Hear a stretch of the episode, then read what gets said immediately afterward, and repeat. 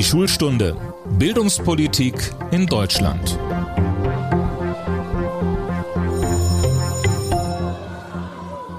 Hallo zu unserem Podcast Die Schulstunde. Mein Name ist Tobias Peter und ich arbeite im Hauptstadtbüro des Redaktionsnetzwerks Deutschland. Als es bei mir auf das Abitur zuging, habe ich gelegentlich darüber nachgedacht, ob ich vielleicht Deutschlehrer werden sollte. Und dann habe ich entschieden, nö, lieber nicht. Erstens, weil ich dachte, die meisten Schülerinnen und Schüler teilen noch meine Liebe zur Literatur gar nicht. Das Ganze könnte also ganz schön zäh werden. Zweitens, weil ich befürchtet habe, dass ich als Deutschlehrer genau derjenige sein würde, der den Kindern und Jugendlichen endgültig die Lust am Lesen verderben könnte. So habe ich jedenfalls das Wirken vieler Deutschlehrer in meiner eigenen Schulzeit beobachtet. Muss das sein? Wie sieht eine gute Deutschstunde aus, die Lust auf mehr Lesen macht? Darüber wollen wir sprechen. Und ich freue mich, dass ich dafür eine Gesprächspartnerin habe, die sich jeden Tag ganz praktisch mit diesen Fragen herumschlägt. Sie ist 38 Jahre alt und Lehrerin an einer berufsbildenden Schule in Baden-Württemberg. Das heißt, sie bereitet junge Menschen, die sich eigentlich mehr für Wirtschaft interessieren, auf das Abitur im Fach Deutsch vor. Sie ist nicht nur Deutschlehrerin, sondern auch Metal-Fan und sie hat ein Buch geschrieben, geschrieben mit dem Titel Goethe würde Metal hören. Herzlich willkommen, Caro Blofeld. Ja, hallo Tobias, danke, dass ich hier sein darf. Ich freue mich, dass du da bist. Caro, lass uns doch vielleicht ganz am Anfang mal grundsätzlich über den Deutschlehrer, die Deutschlehrerin sprechen. Gibt es da unterschiedliche Typen? Ja, natürlich. Das ist wie in, wie in jedem Job ähm, eigentlich auch. Es ist auch bei den Deutschlehrkräften so. Ähm, jetzt ist es allerdings in äh, den meisten Bundesländern so, wenn man auf Lehramt studiert, dann braucht man in der Regel zwei Fächer. Ähm, und dann nimmt man natürlich das im Idealfall, wofür man sich am meisten interessiert. Das war bei mir Geschichte. Ähm, ich habe auch Geschichte studiert ähm, und bin eben auch Geschichtelehrerin. Und dann braucht man ein zweites Fach und dann überlegt man ja, was nimmt man denn da? Was nimmt man da? Und ähm, dann nimmt man das, wo man in der Schule am zweitbesten war oder was einen am zweitmeisten interessiert. Das wäre bei mir eigentlich Englisch gewesen. Ähm, und dann dachte ich so, buh, Fremdsprache hatte ich einen tierischen Respekt vor und habe mich dann für Deutsch entschieden, so nach dem Motto, Deutsch kann man ja. Ähm, nur hat sich das bei mir dann Gott sei Dank im Studium so gewandelt, dass ich gemerkt habe, es ist total cool, es macht Spaß. Also mir macht Deutsch schon immer Spaß, Literatur und Lesen war schon immer meins. Und dann gibt's aber auch wieder die, die merken dann so, hoppla, eigentlich ist es gar nicht meins, ich habe mich in der Schule schon durch die Lektüren gequält, aber ich mache Deutsch halt, weil ich denke, ich kann Deutsch. Und das sind dann die, ich nenne sie in meinem Buch die Zweitfachverzweifler. und das merkt man und ja, die gibt's. Okay, das heißt, es gibt eine ganze Reihe Lehrer, die Deutsch als Fach gewählt haben, weil sie gedacht haben, hm, das kriege ich schon irgendwie hin. Und dann gibt es ja aber auch die, die das gewissermaßen als erstes Fach ausgesucht haben müssen. Was denn mit denen? Ja, was heißt also, ich möchte jetzt natürlich ungern, man darf ja nie pauschalisieren. Also ähm, es gibt natürlich auch die, ich nenne sie die Übergermanisten, äh, Übergermanistinnen, die dann ähm, so für ihr Fach brennen. Das hat man aber im akademischen Bereich, Gymnasiallehramt öfter. Ähm, man absolviert ja ein, ein akademisches Studium, man, man forscht, man engagiert sich in der, in der Wissenschaftlichkeit und landet dann in, in der Schule natürlich öfters bei Themen, die eventuell ähm, jetzt nicht das sind, was man sich im Studium so erarbeitet hat. Und dann kann es schon sein, dass man vielleicht ähm, zu viel Germanistikstudium in den Schulunterricht ähm, trägt und seine Schüler etwas dezent überfordert. Das heißt, das ist dann so ein bisschen wie der Künstler, den ich mal als Kunstlehrer hatte und der einfach total frustriert war, dass er bei uns in der Klasse sitzen musste und äh, drauf schauen musste, was wir da stümperhaft abgetuscht haben. So ähnlich kann man sich das vorstellen, ja. Wir befinden uns hier im Podcast Die Schulstunde. Zu Gast waren zuletzt der frühere Fußballnationalspieler Thomas Hitzelsberger, Bundesarbeitsminister Hubertus Heil und Altbundespräsident Joachim Gauck. Ihr könnt alle Folgen auf rnd.de nachhören und natürlich überall, wo es Podcasts gibt. Heute spreche ich mit der Lehrerin Caro Blofeld darüber, wie guter Deutschunterricht aussieht und ob Goethe wirklich Metal hören würde. Gehen wir mal ganz praktisch rein. Caro, was sagen deine Schüler, wenn du in den Klassenraum kommst und sagst, heute lesen wir Gedichte? Oh, oh die, Reaktionen sind breit gefächert. Also in der Regel großes Stöhnen und Ächzen auf allen Seiten. Ähm, man muss dazu sagen, meine Schülerinnen sind alle äh, 16 Jahre aufwärts. Das heißt, ich unterrichte hauptsächlich die gymnasiale Oberstufe. Das heißt, es waren schon einige Lehrkräfte bei den Schülern, die sie eventuell, naja, versaut wäre jetzt böse, aber doch oft haben sie es versaut. Ähm, und Gedichte waren, ich gestehe auch zu meiner eigenen Schulzeit, nicht mein Favorite im Deutschunterricht. Ähm, und ich habe auch nach äh, kurzer Zeit schnell rausgefunden, woran das liegt. Was meinst du, woran liegt's? Ich würde jetzt denken, dass es ähnlich ist wie bei mir. Ich fand Gedichte eigentlich als Form gar nicht so schlecht. Ich habe aber echt irrsinnig Angst davor gehabt, dass der Lehrer hinterher zu meiner Interpretation sagt, ist ja völliger Blödsinn und dass ich dann eine 5 bekomme. Also eigentlich stand ich dann vor so einem Gedicht, zumindest wenn es um eine Klassenarbeit ging oder wenn das benotet wurde, so ein bisschen davor wie vor einer Matheaufgabe, von der ich nicht so genau wusste, ob ich eigentlich die richtige Lösung habe. Und das hat mich echt nervös gemacht. Ja, äh, genau, genau das trifft es eigentlich ganz gut. Äh, die meisten Schülerinnen, die wollen eben, wie du sagtest, die richtige Lösung. Die wollen die richtige Lösung, wie im Matheunterricht Grundschule, so eins plus eins gleich zwei. Und das passiert im Deutschunterricht eben nicht. Ne, es gibt nicht die richtige Lösung. Und äh, es dauert Jahre um Jahre, bis man sowas aus Schülern mal rauskriegt dieses äh, und, und bei, gerade bei Gedichten ist der Interpretationsspielraum natürlich riesig, aber er ist eben nicht beliebig. Ne? Diese Mehr von der Beliebigkeit, ach cool, Gedichte, sagen dann manche, da kann man ja rein interpretieren, was man möchte.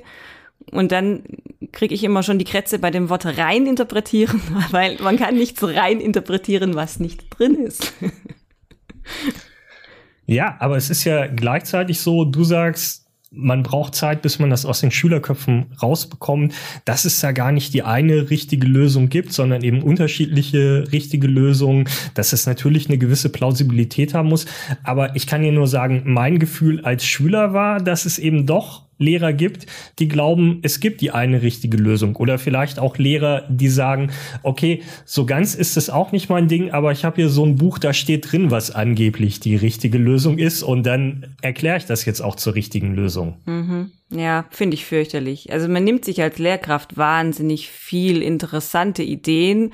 Natürlich, man, man schmunzelt oft auf was für Ideen Schülerinnen kommen, aber es ist natürlich einfach zu sagen, hier, ich bin eure Lehrerin, ihr habt ihr äh, die vorgekaute richtige Lösung ähm, und daran orientiert ihr euch und so schreibt ihr es dann auch im Abi. Das ist natürlich einfach und das ist auch das, was viele Schüler total super finden, aber das ist dann eben kein guter Deutschunterricht, äh, finde ich jetzt. Äh, den Schülern eine Vorge also ich, ich muss den Schülern ja zeigen, wie es richtig funktioniert und nicht, wie es am Ende eventuell richtig äh, aussehen könnte, dass der, der Lehrer zufrieden ist. Darum geht's nicht.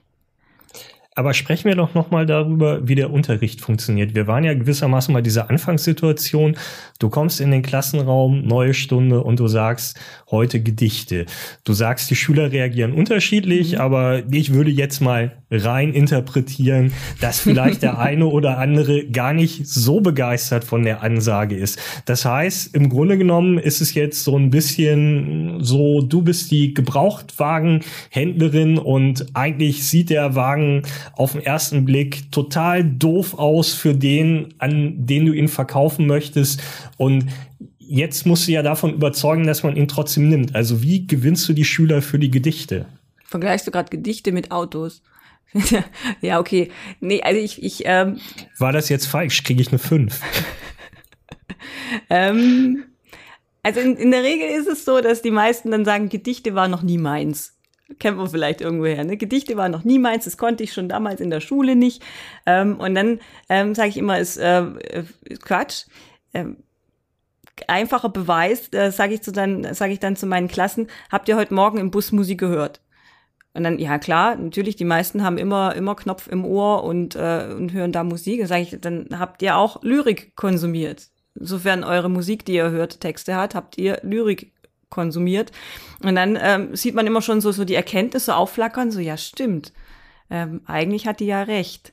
Und dann äh, muss man hergehen und sagen, okay, man geht über das Thematische, ja, über was äh, machen die, äh, die Musikerinnen denn, die ihr da hört, äh, ihre Texte. Und im Grunde unterscheiden sich die meisten Gedichte äh, von anno dazu mal in, inhaltlich kaum von heutiger Musik, was irgendwie auch schon wieder traurig ist, wenn man genau drüber nachdenkt. Warum ist das traurig? Naja, wenn sich äh, der Kitsch kaum weiterentwickelt, finde ich das ein bisschen schade. Wobei es auch sehr schön Kitsch gibt, das gebe ich zu.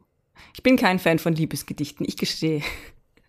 Hey, da habe ich hier das Richtige für unser Gespräch vorbereitet. Ich möchte mal eben was vorlesen. Wir sind im Raum, der Leben heißt, zwei Wegetraum getrennt verreist, vergiss meinen Namen, verschenk dein Gefühl, erfinde und erfahre mich, nimm mich und bewahre mich, löse mich auf, der Weg ist das Ziel. Keine Tränen, keine Gewalt, nichts ist richtig, nichts ist falsch, ist leider nichts, leider nichts umsonst, jede Illusion hat ihren Preis, jeder Rausch ist nur auf Zeit.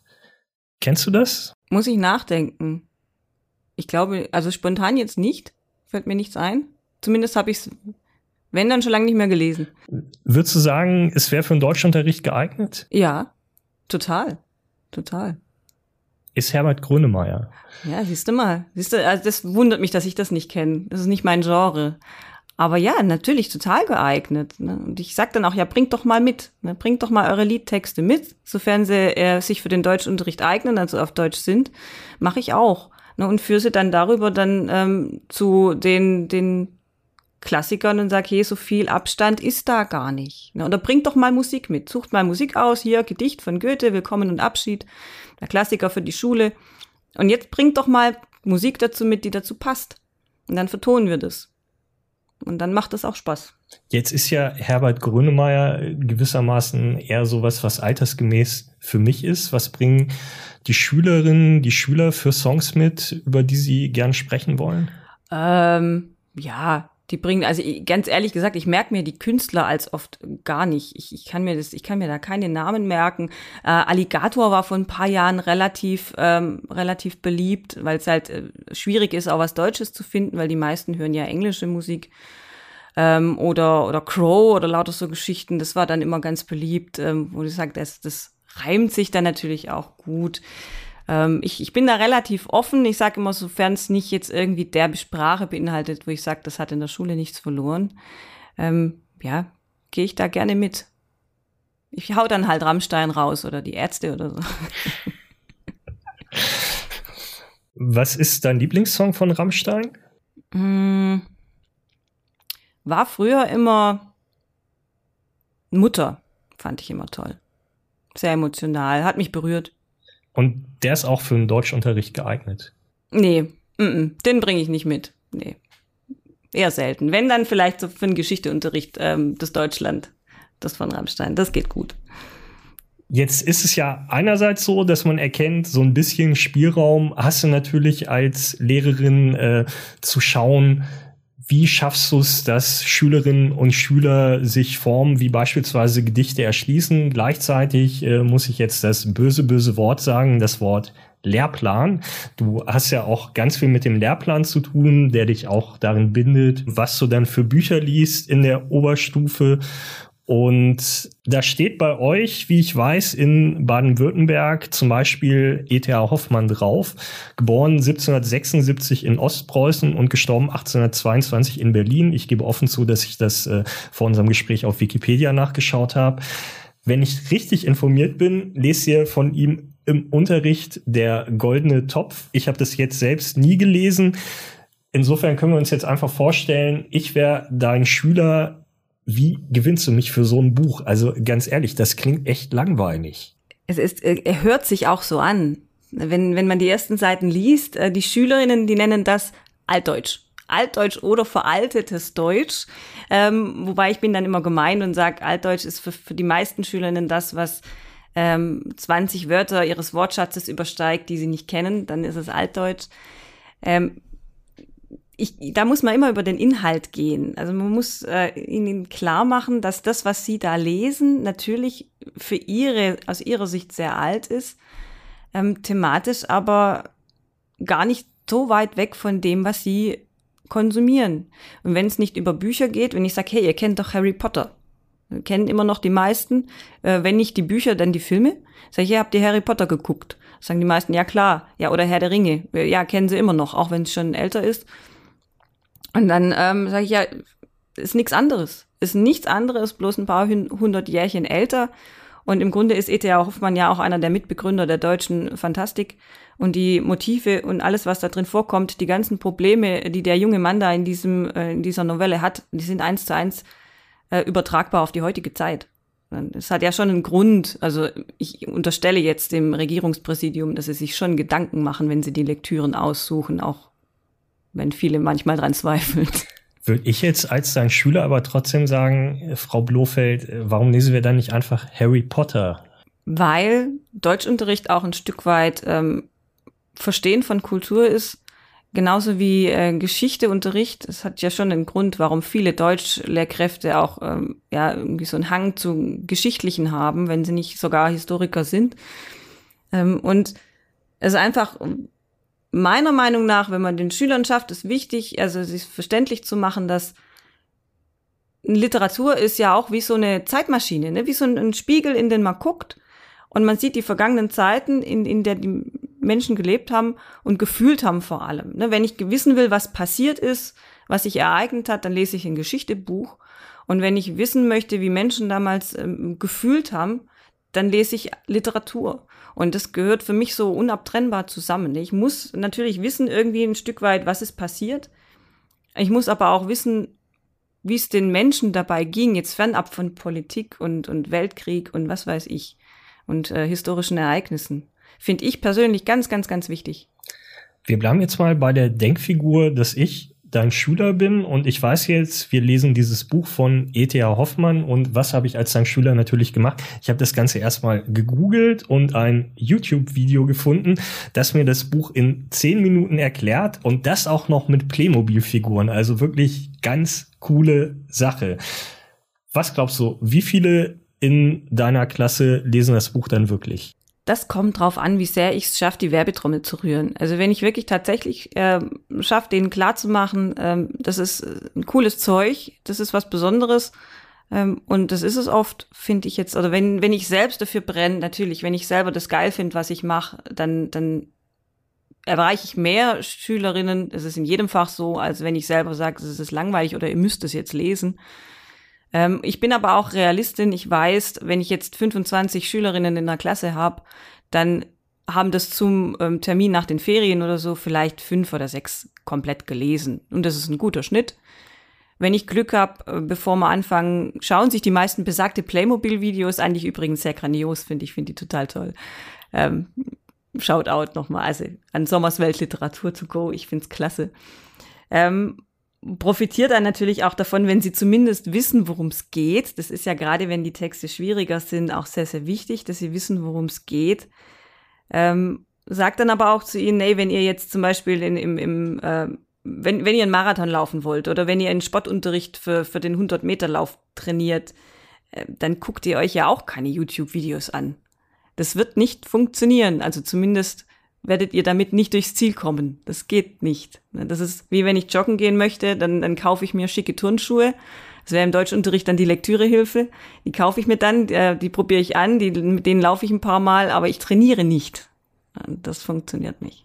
Die Frage ist halt, ob ich wirklich laufen gehen möchte oder ob ich einfach nur eine gute Sportnote möchte. Und übertragen gesagt, ob ich wirklich das Buch lesen möchte oder ob ich einfach eine gute Zensur haben möchte. Und deshalb mhm. meine Gewissensfrage an dich.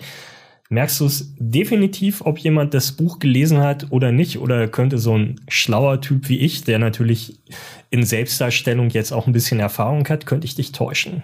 Ich denke, das kommt auch drauf an, wie eloquent die Schülerinnen sind. Es gibt natürlich welche, die sind so wortgewandt, ähm, bei denen ärgere ich mich ehrlich gesagt am meisten. Ähm, die sind nicht auf den Kopf gefallen, die sind einfach nur faul. Äh, damit kann man es gut kompensieren und da könnte ich, würde ich jetzt wirklich sagen, wahrscheinlich merke ich es nicht bei jedem, natürlich nicht. Ähm, würde ich wahrscheinlich lügen, wenn ich jetzt Ja sagen würde. Ähm, aber gerade wenn im, im laufenden Unterricht merke ich das relativ schnell. Ne, wenn mhm. man so ins Gespräch kommt, da muss ich gar nicht bis zur Klausur warten. Mhm. Wir sprechen jetzt mal nicht mehr über Gedichte und auch nicht mehr über E.T.A. Hoffmann, sondern über das Thema Theaterstück im Deutschunterricht. Auch ein sehr schönes Thema. Und in einer der früheren Folgen der Schulstunde war der stellvertretende SPD-Vorsitzende Kevin Kühnert bei mir zu Gast. Und wir haben nicht nur über Demokratie in der Schule gesprochen, sondern spaßeshalber auch aus seinem Lieblingstheaterstück Friedrich Dürrenmatz, Der Besuch der alten Dame in verteilten Rollen gelesen. Kevin Kühnert hat den Part der alten Dame übernommen und wir hören da einmal ganz kurz rein. Die Menschlichkeit, meine Herren, ist für die Börse der Millionäre geschaffen. Mit meiner Finanzkraft leistet man sich eine Weltordnung. Die Welt machte mich zu einer Hure. Nun mache ich sie zu einem Bordell. Wer nicht blechen kann, muss hinhalten, will er mittanzen. Ihr wollt mittanzen. Anständig ist nur, wer zahlt. Und ich zahle. Güllen für einen Mord. Konjunktur für eine Leiche. Wir wollen ja jetzt gar nicht näher auf die Szene eingehen und was sie bedeutet. Das haben Kevin Kühnert und ich bereits gemacht und das kann man, wie gesagt, auch alles nochmal nachhören im Podcast. Was mich jetzt interessiert, Caro, ist es sinnvoll, Szenen aus Theaterstücken in der Klasse in verteilten Rollen zu lesen oder turnt das nur alle ab? Boah, äh, ich bin da so ein bisschen zwiegespalten. Also es ist manchmal schon da, da kommt jetzt vielleicht so ein bisschen die inzwischen in mir etablierte Übergermanistin durch. Also es ist schon sehr schmerzhaft, oft Schülerinnen ähm, Texte lesen zu hören, die einem selbst vielleicht sehr am Herzen liegen. Aber es ist schon wichtig, dass sie sich zumindest dran trauen. Ähm, ich selbst bin kein Fan davon, meine Schülerinnen dazu zu zwingen, ähm, gar Theater zu spielen oder ähm, ja, sich schauspielerisch zu betätigen, weil ich weiß, es erfordert viel, viel Selbstbewusstsein und Mut. Aber was ich zum Beispiel gerne mache, ähm, ich breche dann diesen Rahmen auf und sage, jetzt kommt, jetzt übersetzt es doch mal in eure Sprache, in euer heutiges, dieses Altdeutsch in Anführungszeichen, in euer eigenes Deutsch. Ähm, ihr dürft raushauen, macht mal. Und das dann umsetzen, theatralisch umsetzen, szenisch umsetzen, das macht einen Heidenspaß. Da muss man natürlich die Klassiker vom Sockel schubsen. Ähm, anders geht es nicht. Also dieser falsche Respekt, den viele haben vor äh, Personen wie, wie Goethe, Schiller oder Brecht oder Dürrenmatt, äh, das ist im Deutschunterricht, wenn man die Schüler dafür begeistern möchte, fehl am Platz. Ne, diese falsche Ehrfurcht. Ähm, natürlich ist es grandios. Ich muss aber ähm, jetzt nicht sagen, okay, wenn ihr das jetzt falsch lest, dann ist das irgendwie schlimm.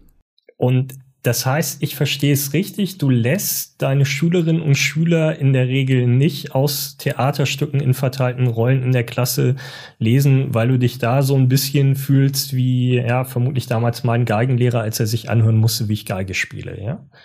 Richtig, genau ja das. Für mich ist ja gleichzeitig die Frage, ist es nicht eigentlich eh doof, Theaterstücke zu lesen? Also ich meine, die sind ja für die Bühne. Wir lesen ja auch keine Drehbücher von Netflix-Serien. Mhm, das sage ich auch immer. Ähm, also man muss ja aber dazu sagen, für Schülerinnen ist erstmal alles Buch. Na, wir lesen ein Buch, oh Gott, oh Gott. Na, dann geht's schon los, ist ja voll lang. Erste Frage, wie viele Seiten hat es? Und dann sage ich immer, ja, es ist ja kein Buch. Das ist ja ein, ein Theaterstück, es ist ein Drama.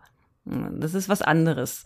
Und im Grunde sage ich schon, es ist eigentlich völlig bescheuert, gebe ich zu, sage ich auch meinen Schülerinnen, es ist bescheuert, dass wir das in der Schule lesen, denn es ist kein Buch, es ist ein Theaterstück, muss man sich anschauen. Ihr lest ja auch nicht das Drehbuch, bevor ihr ins Kino geht. Ähm, und dann ähm, merken sie schon, dass man da anders an die Sache rangeht.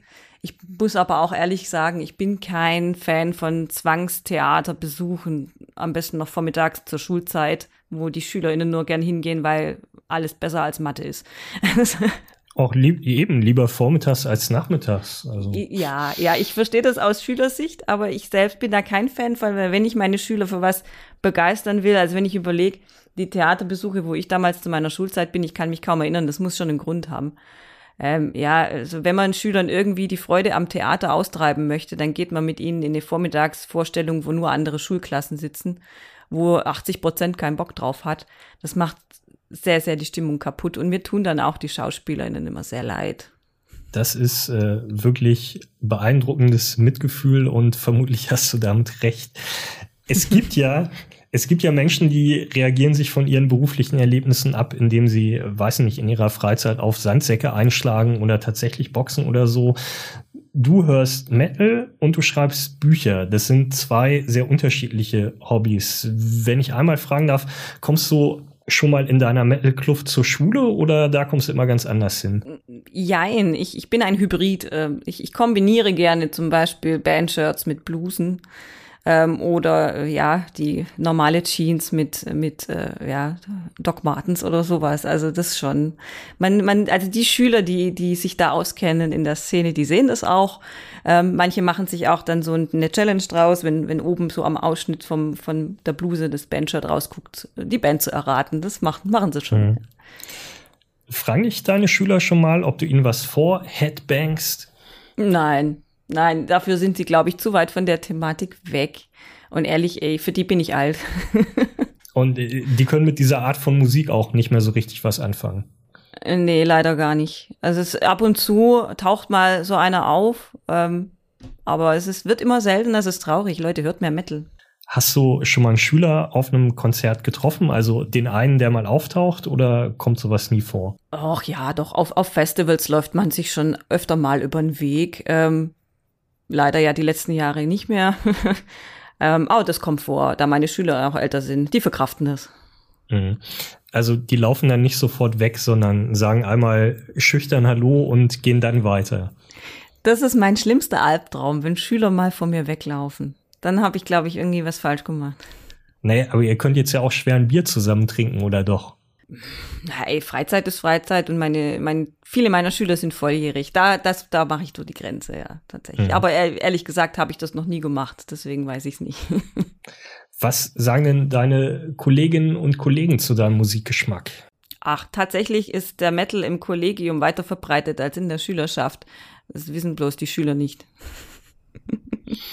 Du hast jetzt bereits das zweite Buch über deinen Alltag als Lehrerin geschrieben. Es heißt, Goethe würde Metal hören.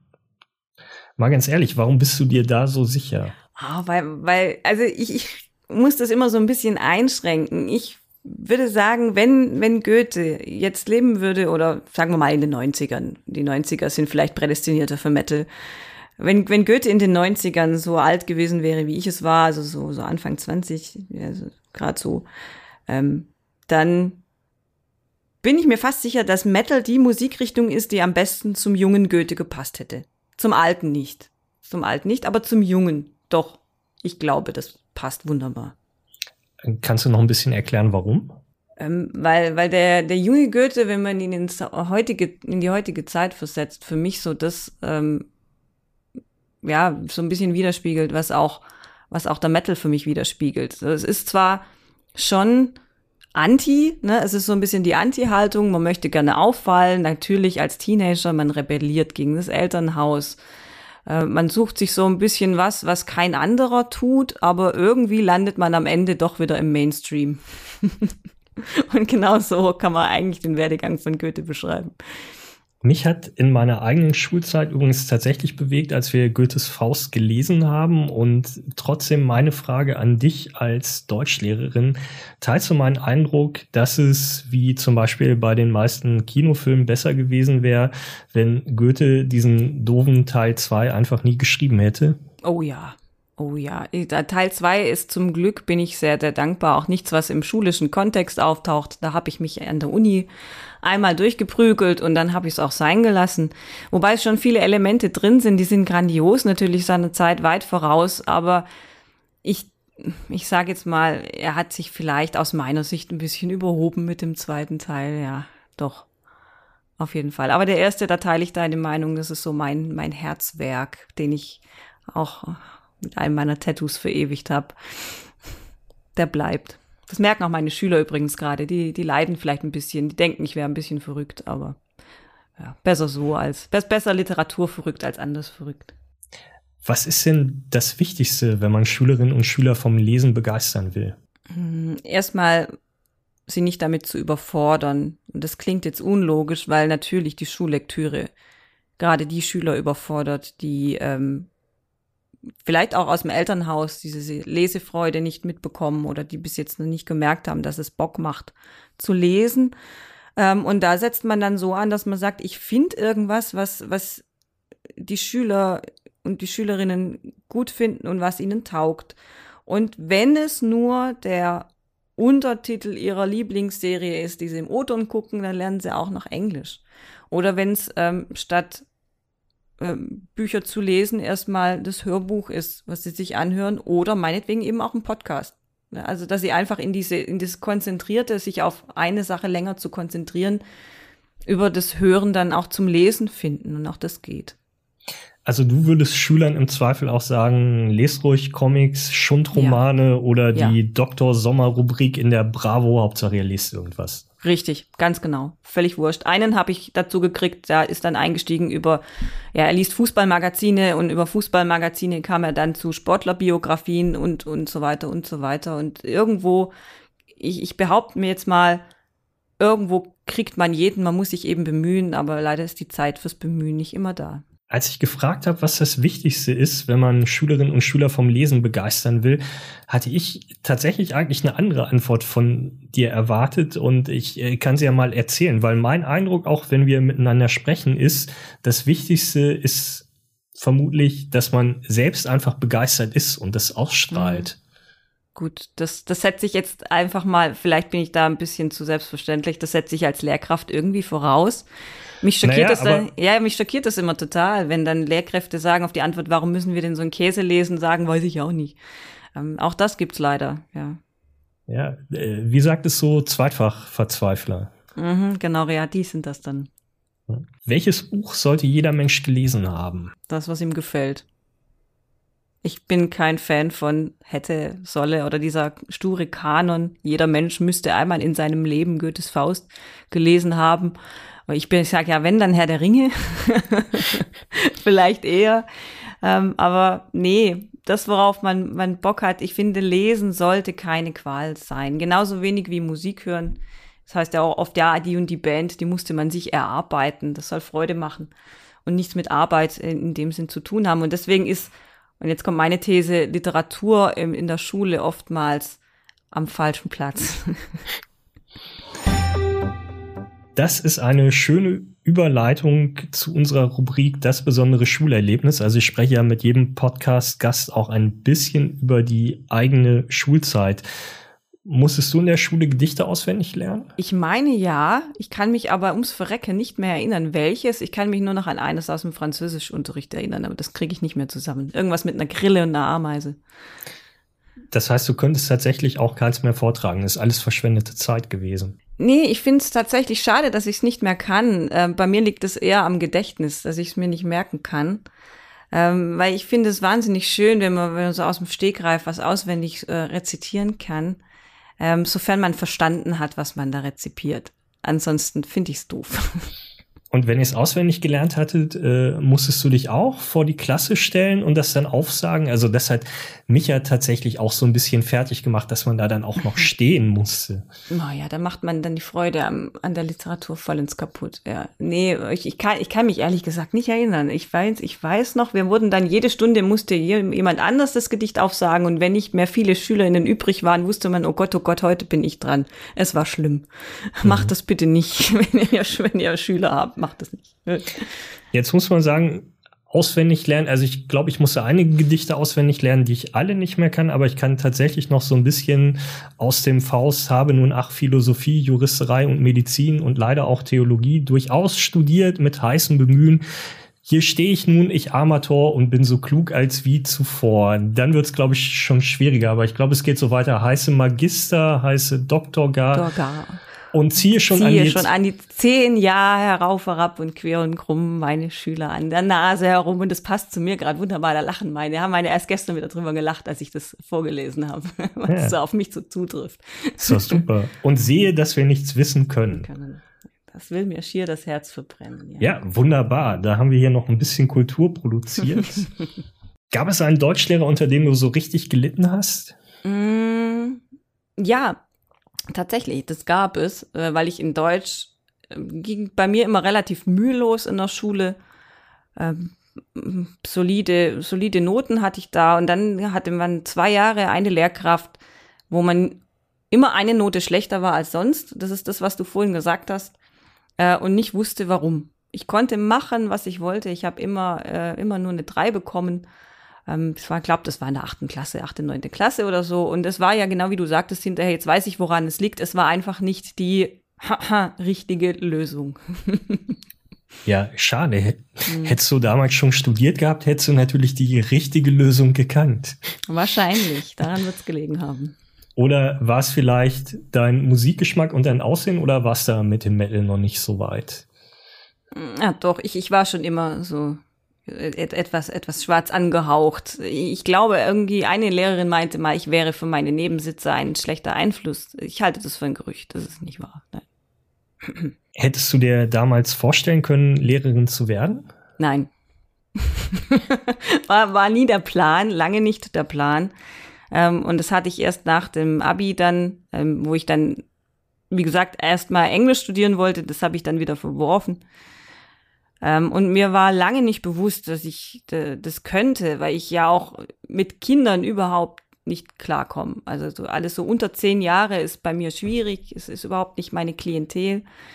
Ähm, ab 10, 11, 12 aufwärts geht's dann. Und ich habe erst im, im Praxissemester, wir mussten so ein Praxissemester machen, da habe ich gemerkt, so, hey, Hossa, das macht richtig Spaß, das ist richtig geil, das ist so mein Element. Und danach hatte ich dann wieder keinen Bock mehr aufs Studium, weil ich gedacht habe, jetzt will ich aber in die Schule. Also es war immer irgendwie schwierig mit mir.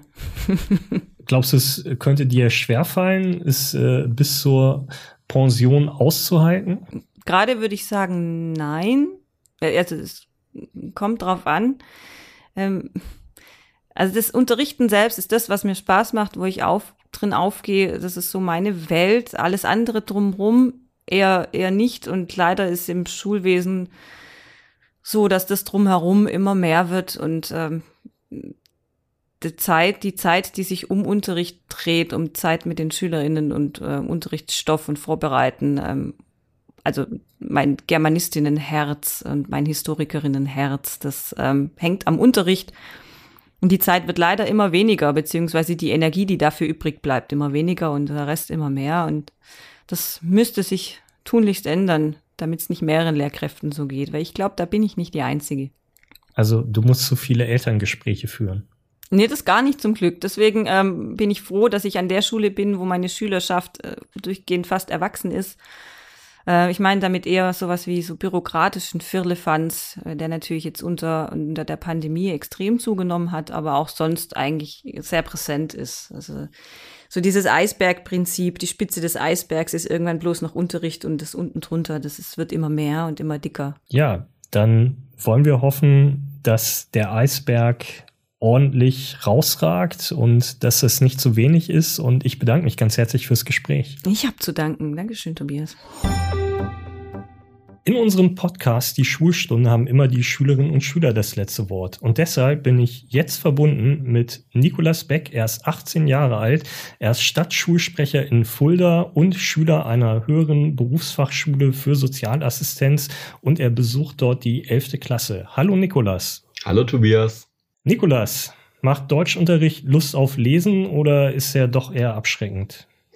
Also Lust auf Lesen macht der für mich als Schüler auf gar keinen Fall, weil dieses Gruppengefühl, man sitzt da und liest laut einen Text vor, vor der gesamten Klasse und dann verspricht man sich und dann kichert irgendjemand und lacht und dann denkt man sich, ah, hm, schwierig. Das macht nicht Lust. Wie könnte es denn anders sein? Also was würde guten Deutschunterricht ausmachen, wo man Lust auf Lesen hat? Ich glaube, man muss den Unterricht viel mehr praktisch gestalten. Das heißt, die Schüler wirklich einzubeziehen und sich hinzusetzen in Gruppenarbeiten, dann so einen Text gemeinsam unter Schülern zu besprechen, mit Textmarkern, bildlich auch zu untermalen in die Richtung. Was ist denn dein Eindruck? Lassen Lehrer oft nur ihre eigene Lieblingsinterpretation zum Beispiel bei einem Gedicht gelten oder sind die offen für die Gedanken der Schüler? Das ist auf jeden Fall sehr unterschiedlich von Lehrer zu Lehrer. Aber ich habe es neulich erst wieder gemerkt, wie stark es doch sein kann bei einer Lehrkraft, die einfach einen Text anders liest als man doch selbst und wo ein anderer Lehrer einfach sagt, hä, der ist doch top. Also auf jeden Fall ist es ganz stark. Manche Lehrer sagen es einmal, nein, das ist so nicht. Aber es ist stark so, dass einfach jeder Lehrer einen Text anders liest und anders irgendwelche Werte worauf legt. Was liest du privat gern? Oh, Privat lese ich leider nicht ganz so viel, muss ich ehrlich zugeben, aber durch meine Schülerarbeit, SV-Arbeit, lese ich sehr viel und bin sehr viel am Schreiben von Berichten, aber auch von Aufsätzen.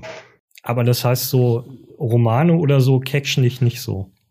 Das ist nicht so mein Fall. Sollten aus deiner Sicht Schüler mehr mitreden dürfen, welche Lektüre im Deutschunterricht drankommen soll? Oder ist es besser, wenn der Lehrer oder der Lehrplan das vorgibt, weil den Lehrplan haben ja Leute gemacht, die sich damit auskennen?